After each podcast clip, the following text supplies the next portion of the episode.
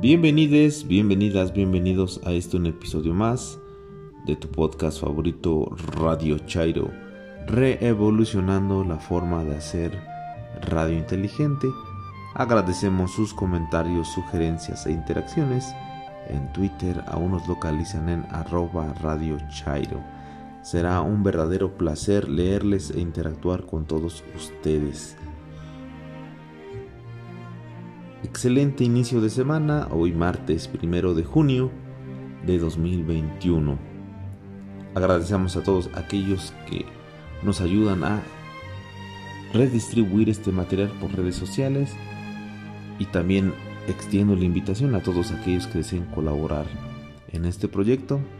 En esta ocasión me toca darle la bienvenida a arroba guion bajo lacónica quien nos ha regalado un material para este podcast. Vamos a pasar a la descripción del episodio. La leyenda de Tristán e Isolda, en voz de Vladimira Palma, el amor mal correspondido y los brebajes que nos hacen llegar a él. Idilio de arroba-lacónica, un relato ambientado en el México de la Revolución, vida y consecuencias. Y en este punto me gustaría invitarlos a seguir a Lacónica en su blog en lacónica.wixsite.com que sería barra izquierda lacónica. De todas formas ponemos su blog para que la sigan y sigan leyendo este excelente material que ella produce. En cuentos en 2x3, Gabriela nos trae de Luigi Malerva, El Chiquitín, una experiencia que todos hemos vivido y que la recordarán, estoy seguro que la recordarán cuando la escuchen. En el más siniestro que, La Casa Embrujada. Capítulo 2, episodio 1 esto que es un ejercicio colectivo de creatividad y escritura. No olviden seguir a Katrina en Instagram en arroba Karen Y también sigan por favor su blog en 500palabras.wordpress.com. En la opinión política, el regreso de Alejandro Carril con esto que se titula ¿Es AMLO un dictador? Un análisis de la actual administración y una comparativa histórica política que realiza Alejandro, muy interesante. Todo esto en el contexto de las próximas elecciones de la semana. Y en la reseña literaria, El Maestro de Belén, en voz de Gabriela, de Matt, de Matt Rees, un maestro en Palestina y los conflictos religiosos en esta novela que desgraciadamente está muy en boga ahorita Palestina y la situación frente a los genocidas israelíes. Y para concluir, dioses y tumbas, Vladimira nos trae Toloache, nos trae Toloache, ya te dieron Toloache, amor o morir, amor, morir de intoxicación, amor e intoxicación. Al parecer es lo mismo, pero bueno, escuchemos esta continuación de la de la primera parte que era la leyenda de Tristán y Solda. Y sin más por el momento, comenzamos.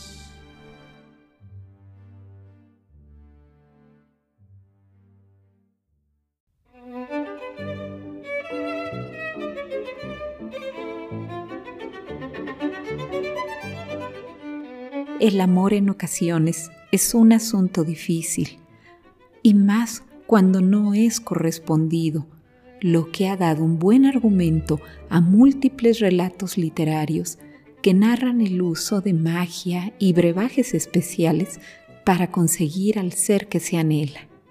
Ya en el siglo XII era muy conocida la trágica leyenda de Tristán e Isolda, enamorados por beber un filtro de amor. Tristán había quedado huérfano al nacer, creció hasta convertirse en caballero y sirvió al rey Marcos de Cornualles, quien era su tío. Como valiente caballero, venció a un dragón que asolaba las tierras de Irlanda, y su recompensa fue la bella princesa Isolda.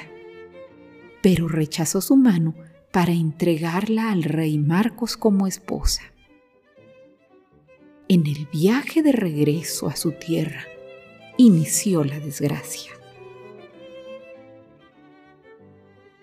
Cuando llegó el tiempo de entregar a Isolda a los caballeros de Cornualles para que la llevaran a su rey, la madre de la princesa fue al bosque a recoger hierbas, flores y raíces.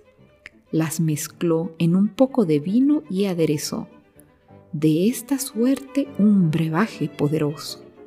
Con ayuda de la magia, lo vertió en una ánfora de barro cocido y, en secreto, dijo a la doncella de Isolda. Seguirás a Isolda al país del rey Marcos, y puesto que la quieres con cariño leal, oye mis palabras y cúmplelas. Esconde este barro de modo que durante el viaje ningún ojo le vea ni le toque labio alguno. Pero en la noche de las bodas, vierte este vino en una copa que deberán beber juntos el rey Marcos y la reina Isolda. Cuida, hija mía, que nadie, sino ellos, beba de este brebaje, pues tiene tal virtud que quienes de él beban se aman para siempre durante la vida y más allá de la muerte. Cortando las profundas olas, iba la nave de Tristán. A cada nuevo día que la separaba de Irlanda, era mayor la tristeza de Isolda, que la esperaba en Cornualles. El matrimonio con un monarca viejo a quien ni conocía, ni por consiguiente amaba, el vano honor de oírse llamar reina. Cuando se le acercaba Tristán, una ola de odio estallaba en su pecho. Él había robado a los suyos, él había separado de su madre, y no por amor, pues habiéndola podido recibir como esposa, la había desdeñado, al punto de ofrecérsela a su amo, el rey Marcos. Un día cesó el viento de hinchar las velas blancas de la nave. El sol hería las maderas del puente. Un calor insoportable abrumaba el aire y Tristán fue a buscar en la bodega vino que ofrecer a Isolda para mitigar su sed. Tropezaron sus manos en la cámara de la doncella imprudente con el ánfora del filtro. Tomóla y sirvió, viéronse de ella los dos jóvenes. ¡Qué dulce vino! exclamó Isolda. No, no era el vino, era la pasión era el áspero júbilo, la angustia sin fin y la muerte. Miróles la doncella en el momento de apurar el brebaje y corriendo a la popa del navío gritó, Desdichada de mí, maldito el día de mi nacimiento y maldita la hora en que puse los pies sobre esta nave. Isolda, hermosa amiga, y vos, Tristán, habéis bebido vuestro destino y vuestra muerte. La nave siguió su curso hacia el castillo de Cornualles. Sentía Tristán arder su pecho como si lo desgarrara una zarza de espinas agudas y de flores aromosas, cuyas raíces le entraban en el corazón y con cuyo ramaje se unía a su cuerpo el cuerpo hermoso de Isolda. Pensaba tristemente, Andrés de Nolao, y tú, Ganelón, y tú también, Gondoino, traidores que me acusasteis de codiciar la tierra del rey Marcos. No, no era la tierra lo que yo codiciaba. Noble tío que me acogisteis, huérfano y desvalido. Mal hicisteis en llorar la muerte de vuestra hermana Blanca Flor. ¿Cómo no arrojasteis de vuestro reino al niño errante que llegó a él para traicionaros. Isolda es ya vuestra y no debe amarme. Pero Isolda lo amaba, quería odiarlo. ¿Cómo lo hubiera logrado? Un poder maravilloso la unía a su raptor y la idea de lo imposible irritaba su ternura, haciéndola más dolorosa y más profunda que en el odio. Durante tres días se huyeron mutuamente, temíanse. Al cuarto, Isolda halló a Tristán bajo el toldo de su tienda sobre la cubierta de la nave. Salud, señor, díjole. ¿Por qué haberme llamado señor? exclamó Tristán con extrañeza. Porque lo sois. Oh sí, eres mi señor y mi dueño. Lo eres con la fuerza del destino. Soy tu sierva, tu esclava. Algo os atormenta aún, trató de balbucear Tristán. Sí, todo lo que sé me atormenta, y me atormenta aún más lo que veo, este cielo, este mar, y mi cuerpo, y mi vida. Quisieron abrazarse. La doncella que les espiaba gritóles desde afuera. Habéis bebido el brebaje de vuestro amor y de vuestra muerte. Venga ella en buena hora, dijo Tristán, y su voz se perdió en el aire de la tarde mientras la nave, más rápida que nunca, corría hacia el castillo del rey Marcos. La doncella de Isolda tuvo razón. En el filtro que bebieron los jóvenes estuvo su amor y encontraron la muerte. Y como éste, hay otros brebajes para conseguir el amor que te pueden llevar a un fatal desenlace.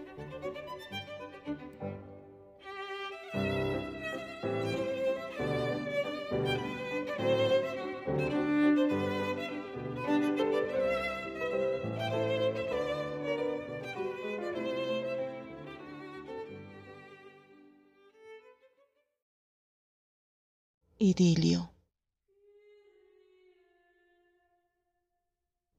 Recordar es volver a pasar por el corazón las vivencias, aquel instante en el que una parvada de golondrinas, impulsadas por aires primaverales, se encajan en el pecho, sacando de entre las sombras del tiempo reminiscencias, momentos que se guardaron en las memorias del ser, en la piel, en el vientre, en la sangre.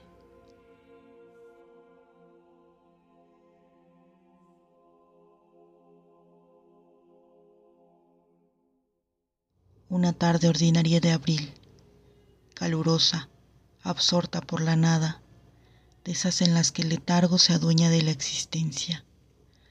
El viento entró por la ventana, arrastrando consigo un ambiente casi epifánico. A través de una visión, aquella pobre mujer observa cómo un par de adolescentes febriles corren hacia el campo abierto, cubierto por amapolas rojas que perfumaban con ayuda del viento, ese espacio casi onírico.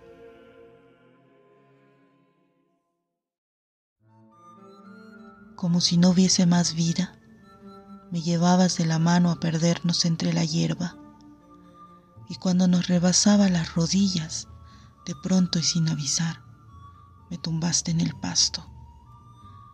Quedamos frente a frente, tu cuerpo correspondiendo al mío y yo escuchando el silencio rozado por el viento y el cantar de las aves.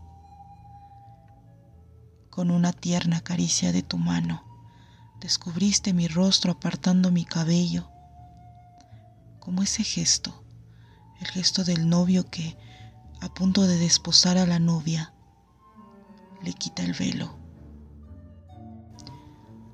Me mirabas como nadie lo hizo jamás no apartaste tus ojos de los míos ni por un segundo durante media eternidad.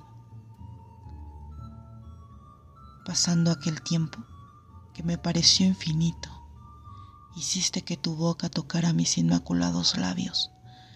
Y cuando tus labios rozaron con los míos, mis ojos se cerraron solos, alejando de mí todo pensamiento, quedando sobre el verde césped el alma de una niña que no tiene miedo. Tus manos treparon por mis piernas con hambre. Tu boca se saciaba de mí y no pude frenarla. No quise hacerlo. Mi corazón salvaje se estrellaba contra su jaula como una bestia feroz y me sentí libre. Me mordía los labios y dejé que hicieras conmigo lo que no me estaba permitido, ser yo misma. Y te amé más que a mi propio cuerpo. Fuimos parte de la naturaleza. Renacimos entre los elementos. Fuimos tierra, fuego, aire, agua.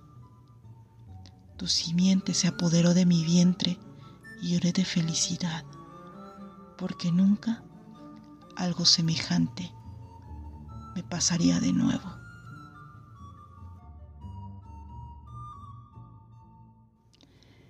Así fue, y así ha sido por muchas eternidades. Esa noche, el ejército libertador del sur, dirigido por Zapata, inició su expedición hacia el norte y jamás te volví a ver, salvo aquellas veces en las que tu hijo me mira salvo esas veces en las que me habla y parece que te escucho llamarme. Estela, mi cielo. La revolución fue dura, pero no tanto como tu ausencia. Ver a tu Genarito crecer en medio de tanta desgracia y sin la mano de un padre. Tu madre dice que volviste a nacer en él. Y quién sabe. Ya ves lo que dicen los viejos. Unos van, otros llegan. El día en que nació fue el mismito día que nos dijeron que una bala te había partido en dos.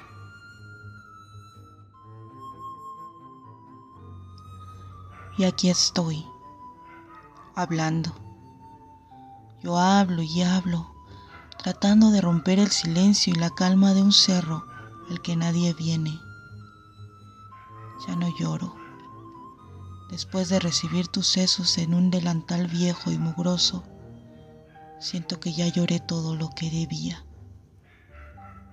Germán, yo vengo a hablar acá contigo, porque te encuentro como aquella tarde de abril, entre la hierba y las amapolas, entre la tierra y el aire, entre el silencio y el canto de las aves.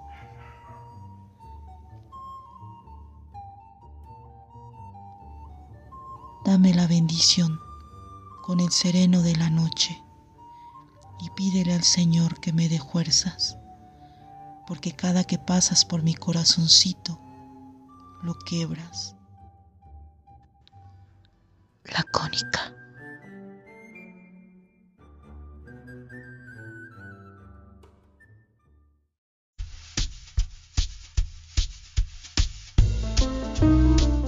Hola.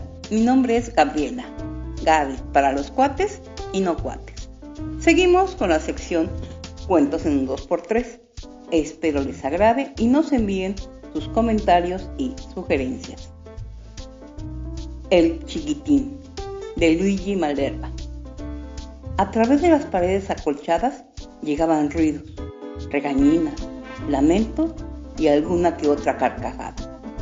Las paredes amortiguaban los ruidos. Las aguas los reflejaban y creaban alegres efectos de eco en los que aparecían vocales, sílabas, silbidos, consonantes simples y dobles, diptongos, balbuceos, gorjeos y otros sonidos. El chiquitín estaba allí, acurrucado al calor y dormitaba de la mañana a la noche, sin preocupaciones, sin problemas. No solo no se consideraba preparado para salir al mundo, sino que, por el contrario, había decidido que permanecería en su refugio el mayor tiempo posible. Las noticias que llegaban de afuera no eran nada buenas. Frío en las casas porque faltaba el gasoil. Muchas horas a oscuras porque faltaba la electricidad. Largas caminatas porque faltaba la gasolina. También faltaba la carne, el papel, el cáñamo, el carbón faltaba la lana, la leche, el trabajo, la leña, Faltaba el pan, la paz, la nata, la pasta. Faltaba la sal, el jabón, el sueño, el salán. En resumen, faltaba casi todo e incluso un poco más. El chiquitín no tenía ninguna gana de salir y de encontrarse en un mundo en el que solamente abundaba la catástrofe y el hambre, la especulación y los disparates, las tazas y las toses, las estafas y las contiendas, la censura y la impostura, la burocracia y la melancolía, el trabajo negro y las muertes blancas, las brigadas rojas y las tramas negras. ¿Quién va a obligarme a entrar en un mundo así? se dijo el chiquitín. Yo de aquí no me muevo. Estoy muy a gusto. Nado un rato, me doy la vuelta de vez en cuando y luego me adormezco. Hasta que no cambien las cosas, yo de aquí no me muevo. Se dijo para sí, pero no sabía que no era él quien debía decidir.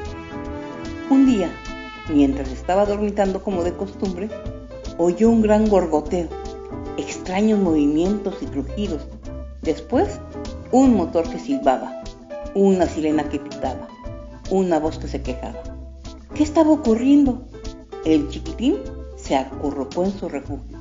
Intentó agarrarse a las paredes porque notaba que se escurría hacia abajo y no tenía ninguna gana de ir a un lugar del que había oído cosas tan terribles. Intentaba estar quieto y en cambio se movía, resbalaba. De repente notó que una mano robusta le cogía de los pies y tiraba tiraba. Al llegar a cierto punto ya no entendió nada más. Se encontró bajo una luz deslumbrante y tuvo que cerrar los ojos. Movió los brazos como para nadar, pero a su alrededor estaba el vacío, el aire, la nada. Solo dos manos que le sujetaban con fuerza por los pies con la cabeza hacia abajo. Pero, ¿qué quieren de mí? Te preguntó el chiquitín. ¡Qué maleducados! me tienen cogido como un pollo. De pronto le dieron dos azotes en el trasero desnudo. Pero, ¿qué mal les he hecho? ¿Por qué se meten conmigo? Se puso a gritar con todas sus fuerzas. Quería protestar, aclarar la situación, contestar, criticar, pero de su boca solo salieron dos vocales y dos signos de admiración. A su alrededor oyó voces de gente que parecía contenta. ¿Quién sabe por qué? Él no, no estaba nada, nada contento.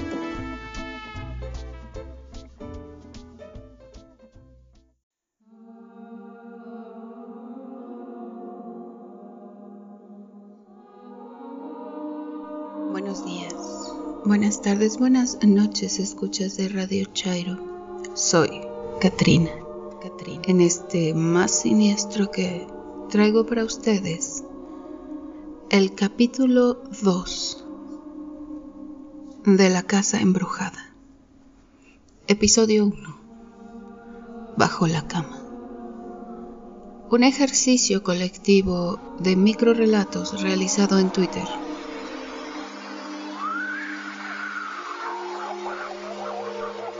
Arroba. Grace Borrello escribió. La casa embrujada no hallaban comprador ni inquilinos para la casa, no solo por el rumor de que, tras asesinar a su marido, la nona lo escondió bajo la cama, sino porque, aunque el cadáver nunca fue encontrado, la habitación hedía y se escuchaban gritos durante la noche. Arroba Carla-escritora. Carla Fabiola escritora. Una noche llegó tarde y no encontró a su esposa durmiendo. La buscó en toda la casa y lo menos que imaginó fue que, hace tiempo, tenía un amante y estaba bajo la cama. Arroba Ira Janet Irania Enríquez Cada noche Hannah escuchaba su nombre en un susurro agonizante. Ella temblaba de miedo la temperatura desciende haciendo castañear sus dientes. Bajo la cama, el espíritu de su novio Will, quien murió en aquel trágico accidente, clama su alma para estar juntos en la eternidad. Arroba Igor Rodem. Igor Rodem. Algo se movía ahí abajo. El niño podía oír cómo se arrastraba por el suelo y también podía percibir su olor a podedumbre. Asustado, se acurrucó envuelto en la manta y se orinó encima. Bajo la cama, el monstruo no se atrevía a asomarse. Tenía pánico del niño. Arroba de amor en versos, guerrera apasionada. Bajo la cama, escondió sus miedos creyendo que así no volvería a verlos, hasta que un día se enamoró perdidamente y ellos saltaron encima suyo, se apoderaron de su alma y nunca más salieron de su pecho, haciéndole perder la razón. Arroba Ópera 106 Ópera 1.6 Hay sitios que establecen relación subyugante con las personas, desvanes, sótanos, tapancos. Entre ellos destaca la bajocama. Primeramente suele ser en el sentido de su propiedad, por lo ahí resguardado. En consecuencia se carga con la oscuridad de los secretos. Arroba rutas paralelas, imaginaria. Bajo la cama, dentro de un mundo invisible guardaba sus malos instintos. Solo el gato conocía el secreto fortaleciéndose con ellos cuando ella descansaba. Arroba H. Hatecraft. Howard Harker. Hatecraft. El paraíso y el infierno está en todas partes, siendo en la casa embrujada en donde, debajo de la cama, se esconde lo más terrible y despiadado de sus partes. Arroba Icormar. Iván CM. Bajo la cama miro cada noche y cada noche no encuentro nada, pero los ruidos suenan, las voces hablan. Me arrebujé entre las mantas sin poder dormir. No tengo valor para salir. Oigo reptar algo por el suelo, el rasguñar de sus dedos, un jadeo espeso. El aire se vuelve denso, maloliente. Quiero gritar, pero no me atrevo. Algo tira de la manta me agarro con más fuerza. Solo espero que pronto llegue el amanecer. La próxima noche quizás. Ya no lo pueda esperar. Arroba mis letras Nuria. Nuria de Espinosa. Durante el frío invierno de 1920, la familia Thompson supo lo que realmente era el miedo. Se oían varias historias en la ciudad, pero nunca pusieron demasiado oído. Creían que la gente exageraba en sus narraciones. Una noche de tormenta, el menor de sus hijos comenzó a gritar en plena madrugada. El matrimonio corrió a la habitación del pequeño. Este aterrado decía que bajo su cama un monstruo de enormes garras intentaba llevárselo. El padre miró y convenció al niño de que ahí no había nada, que todo era causa de una horrible pesadilla. La madre, para tranquilizarlo, se quedó con él hasta que se durmió de nuevo. Al contárselo a la mañana siguiente a su hermana, ésta le dijo que se narraban cosas espeluznantes sobre espíritus que se alojaban debajo de las camas de alguna persona para esconderse. Continúa. Arroba Raskolnik68. Roman Raskolnikov. La casa embrujada. Ma, ¿estás segura que? Uno quiere enterrar los recuerdos nefastos y estos rejegos y dados a la inquina se atrincheran. En recovecos mentales hacen puesto de tiro, torre de molesta vigilancia. Pero para un terco, otro igual Dejamos el caserío de aquel pueblo para buscar mejor vida en la ciudad y con casi nada empezamos de nuevo. Mas no olvido algo importante. Ellas vinieron con nosotros, ánimas, criaturas chocarreras, como quieran nombrarlas, ni modo. a vivir con esas cosas. No había de a otra. Casa pobre, o remedio de ella, nos acogió. Mamá, dos hermanas y yo. Papá no estaba, y solo eso diré. Escaso moblaje, más gran arte materno para ordenarlo. Ahí está, dijo, y listos, hogar. Si no nuevo, al menos digno. Excepto por ellas, esas malditas criaturas de ultratumba. Continúa. Amigos, escuchas de Radio Chairo, no te pierdas el segundo episodio del capítulo número 2 de La Casa Embrujada. Me encuentran en Instagram en arroba Karen.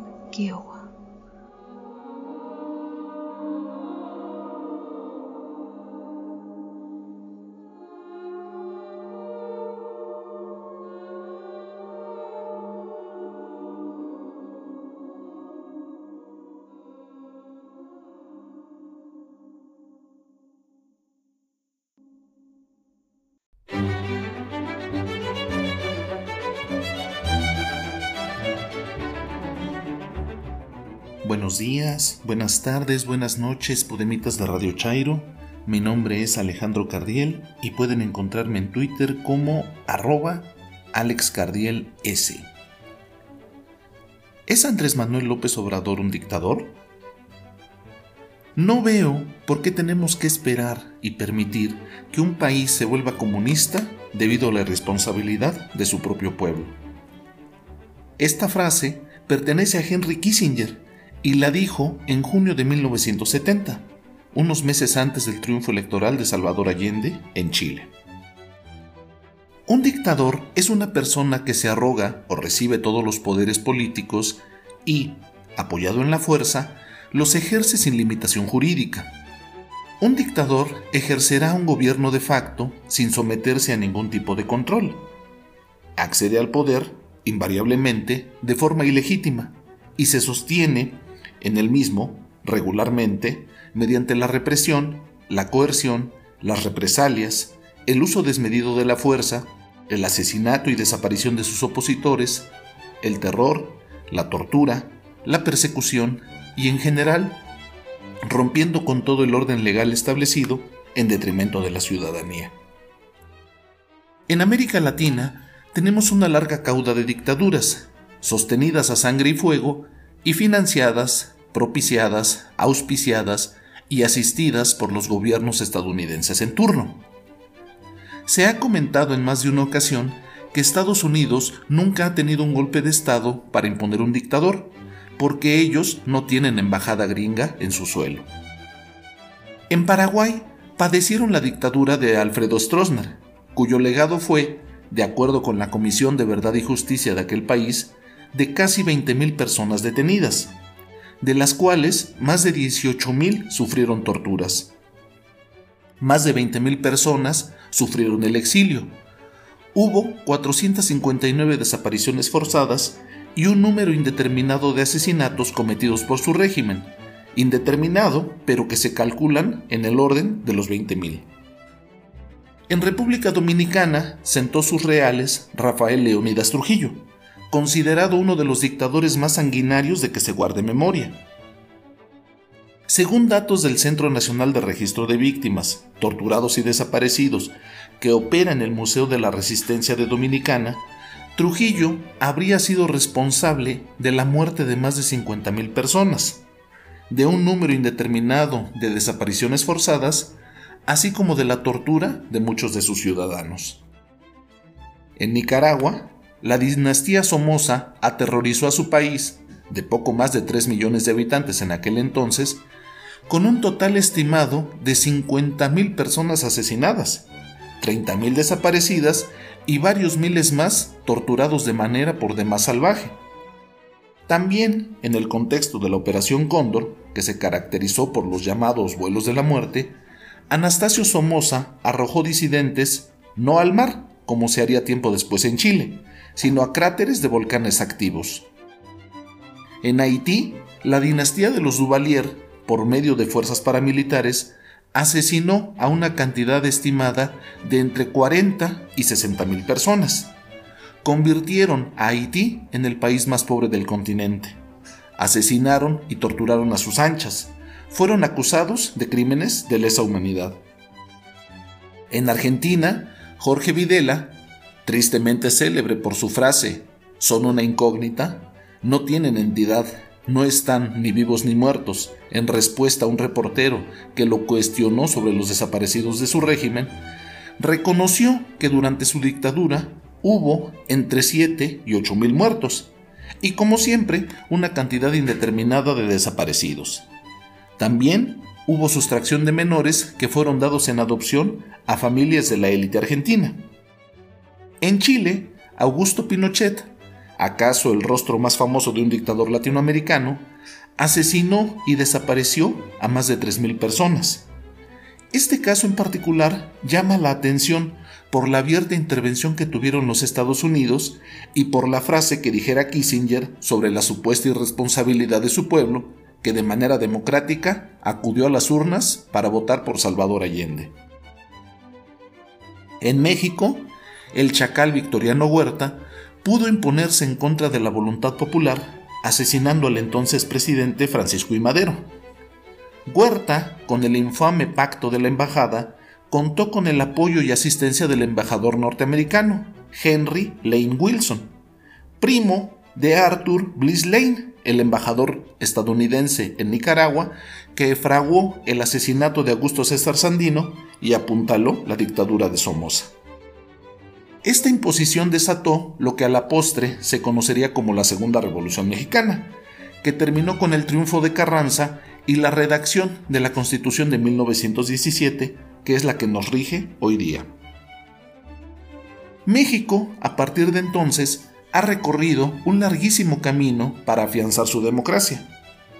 La imposición de Carlos Salinas en la presidencia cimbró a nuestro país hasta sus cimientos.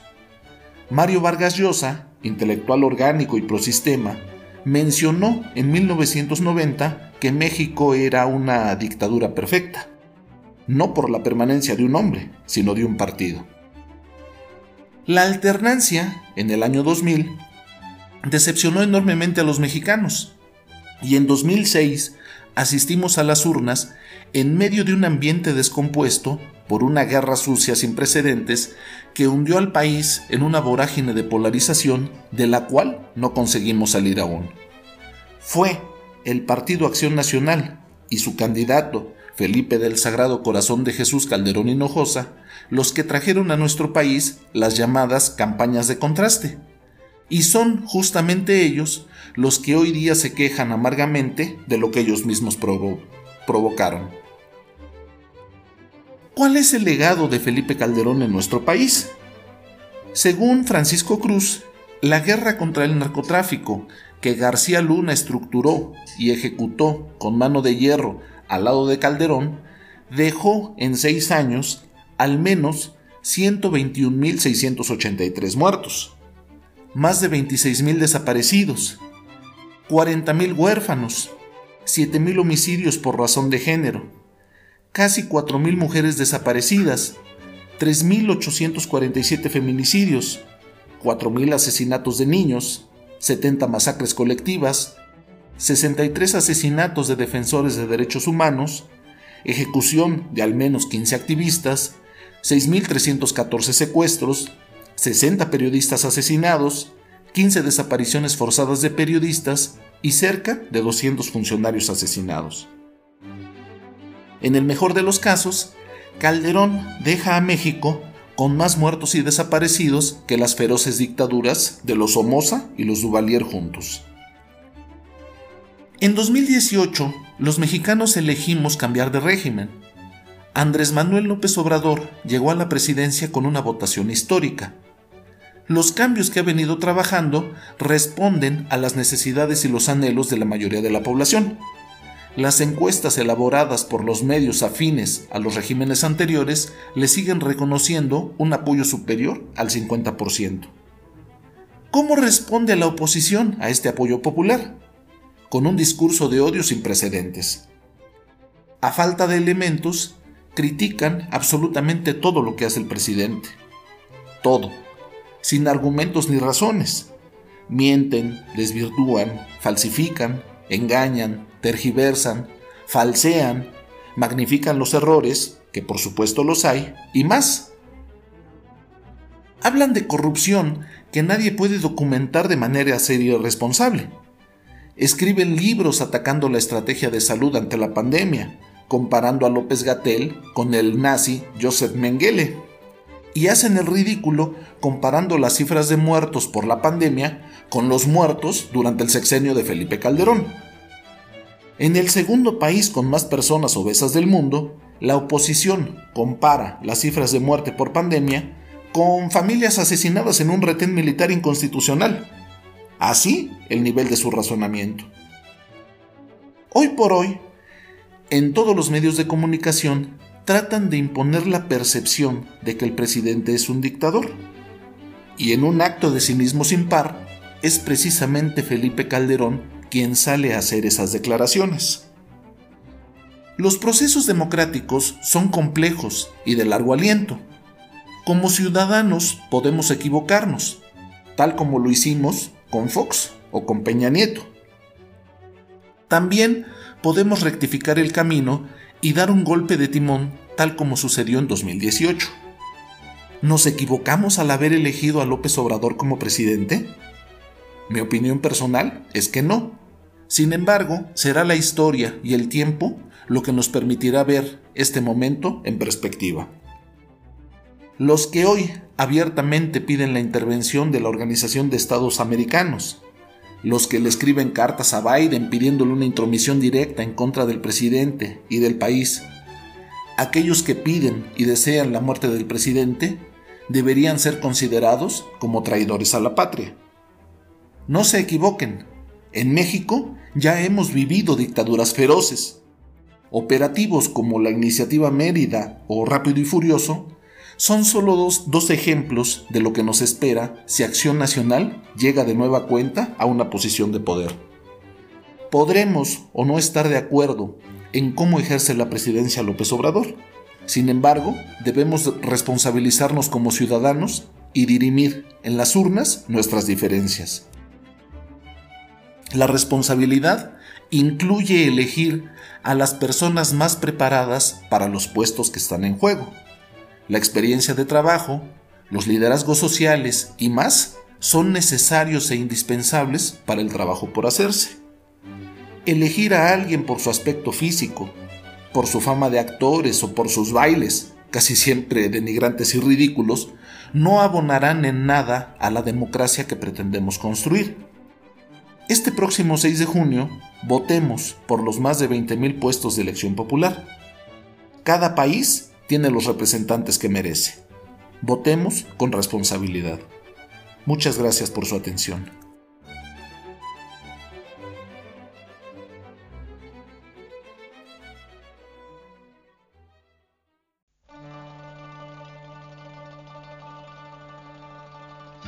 Hola, mi nombre es Gabriela Gaby para los cuates y no cuates.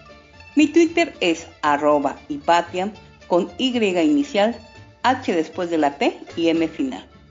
Hoy voy a compartir con ustedes la novela El maestro de Belén, de Matt Beynon Rees. Este escritor, nacido en Gales, estudió en Oxford y la Universidad de Maryland.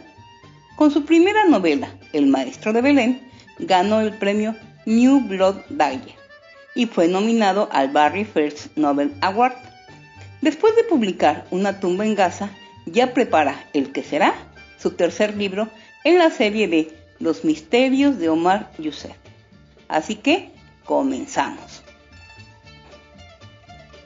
Omar Youssef, profesor de historia de las infelices niñas del campo de refugiados de Daisha, avanzaba con dificultad por la serpenteante carretera.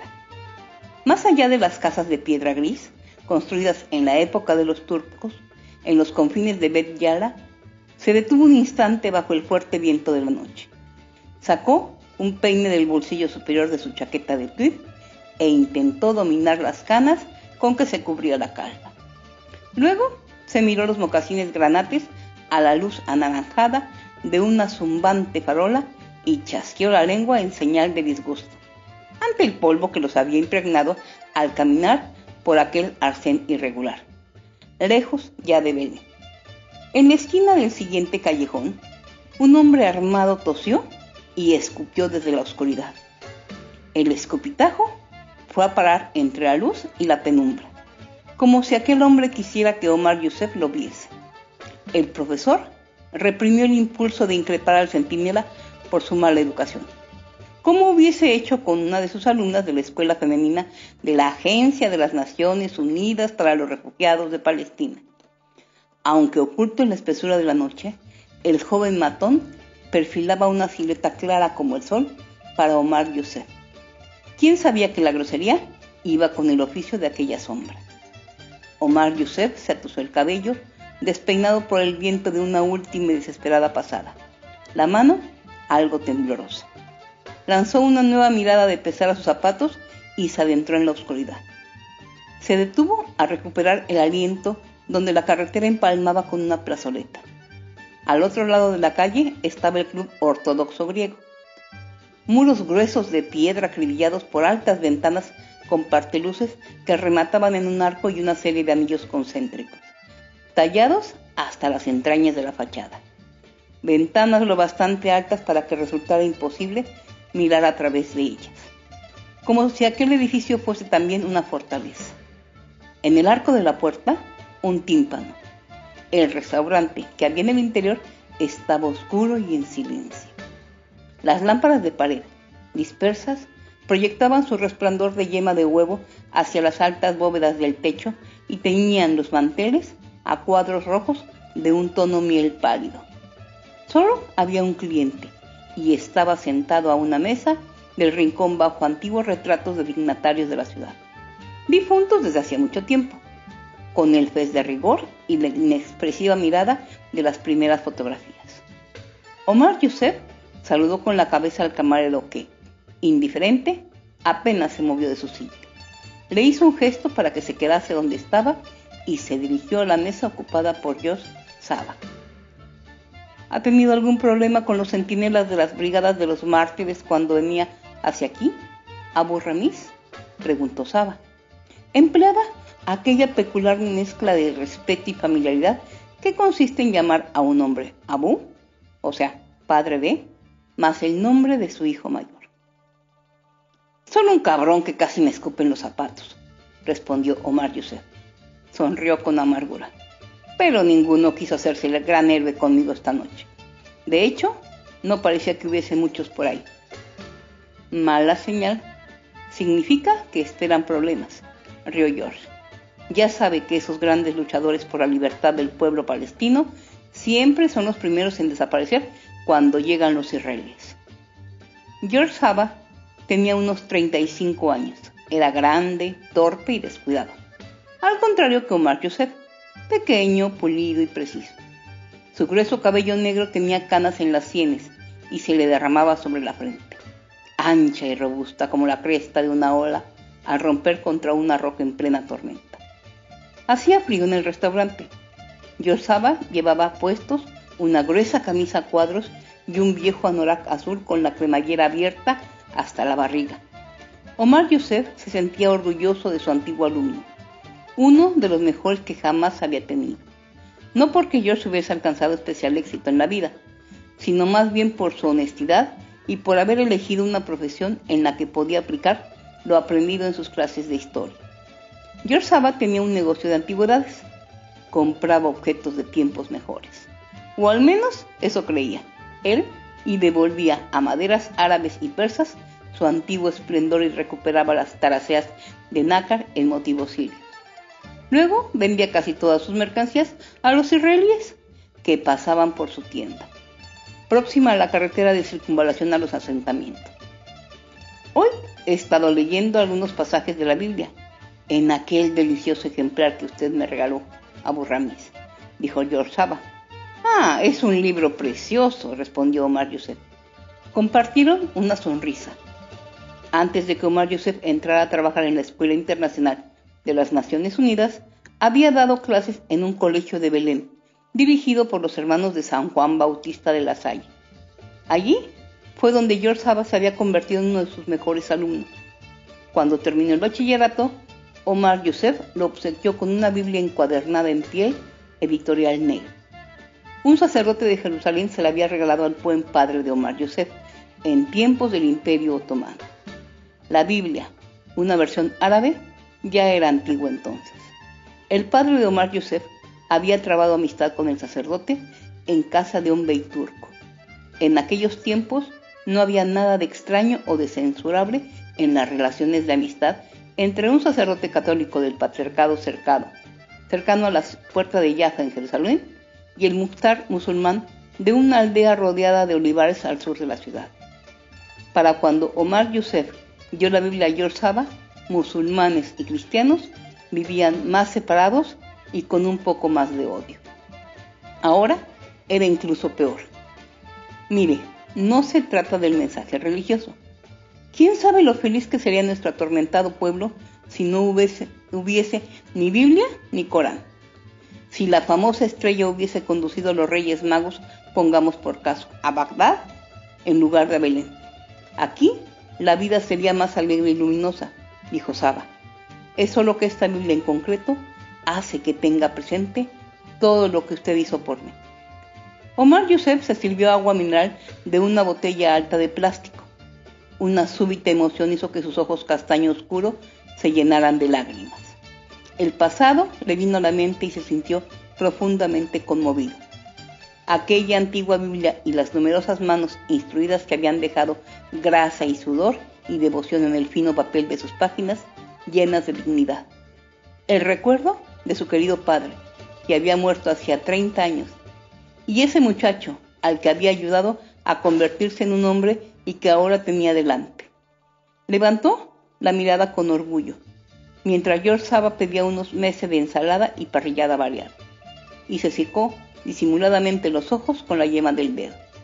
Comieron en silenciosa camaradería hasta acabar la carne y una bandeja de baklava. El camarero trajo té para George y una tacita de café espeso y amargo para Omar. Cuando emigré a Chile, siempre tuve a mi lado la Biblia que usted me regaló, dijo George. Los cristianos de la aldea de George de Yala habían seguido hasta Chile a un primer grupo de emigrantes y allí habían constituido una gran comunidad. La holgura con la que vivían sus parientes de Santiago, donde formaban parte de la religión mayoritaria, ejercía una creciente atracción sobre los que habían quedado atrás, que sentían como los musulmanes odiaban cada vez más la fe de los cristianos. En Santiago, George había dedicado a vender muebles. ¿Qué importaba de un primo suyo propietario de un taller cercano a Babtuma, en Damasco? Mesas de juego ingeniosamente compactas, con tableros para backgammon y ajedrez y tapete para las cartas. Grandes escritorios de marquetería para los nuevos magnates del vino y placas decoradas con la palabra paz en árabe y castellano.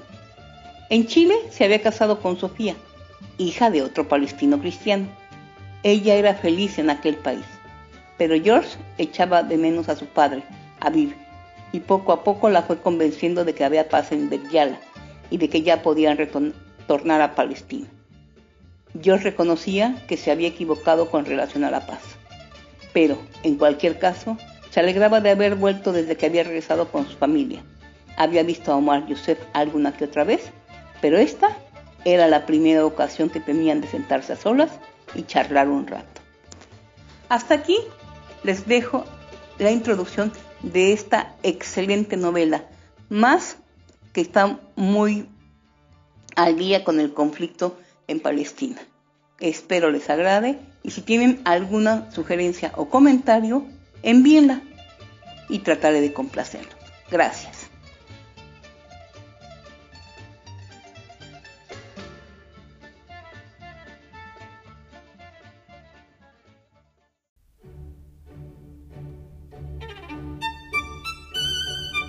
Se cuenta que existen plantas muy poderosas y útiles para no sufrir por un amor mal correspondido o para recuperar a la pareja.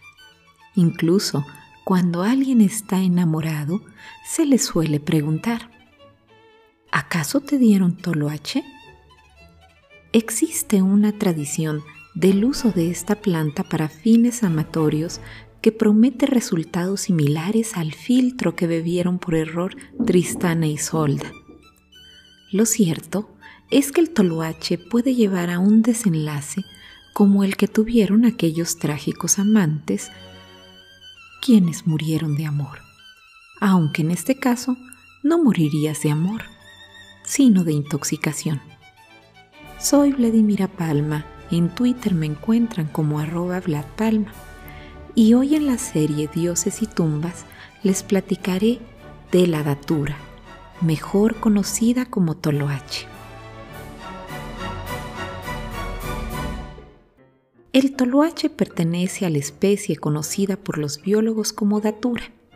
Se trata de una planta que llega a medir hasta un metro de alto con hojas verdes grisáceas y cubiertas de finas vellosidades.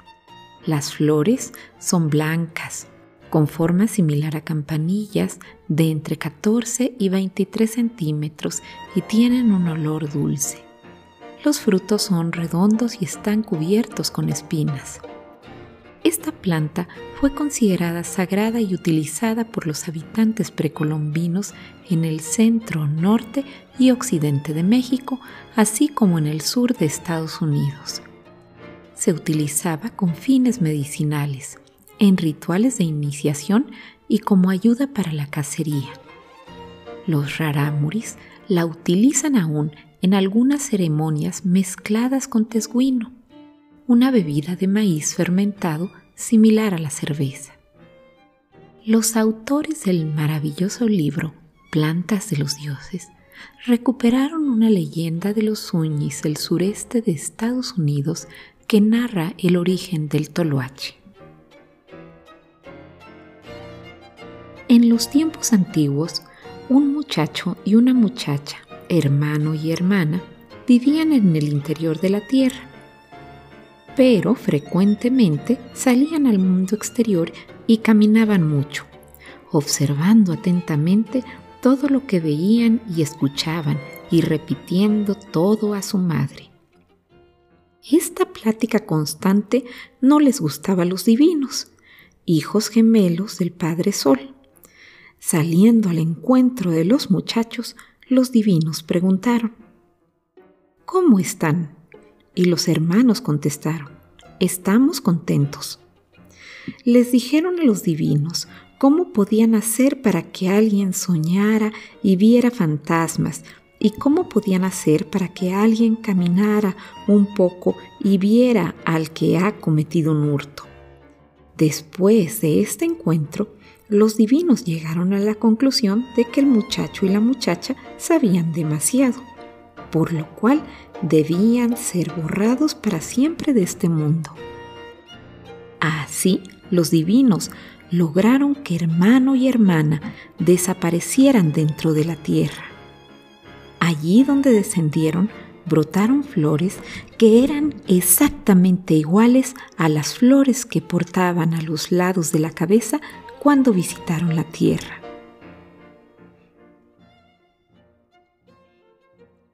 La planta original ha tenido muchos hijos sobre la tierra. Algunas de las flores están teñidas de amarillo, algunas están teñidas de azul, algunas de rojo y otras son blancas. Los colores correspondientes a los cuatro puntos cardinales. El toloache es una planta que tiene altas concentraciones de escopolamina, sustancia que llega a causar visiones, delirios y en ocasiones la muerte. Así que lo más recomendable es disfrutar de la belleza de las flores sin intentar preparar ningún tipo de poción.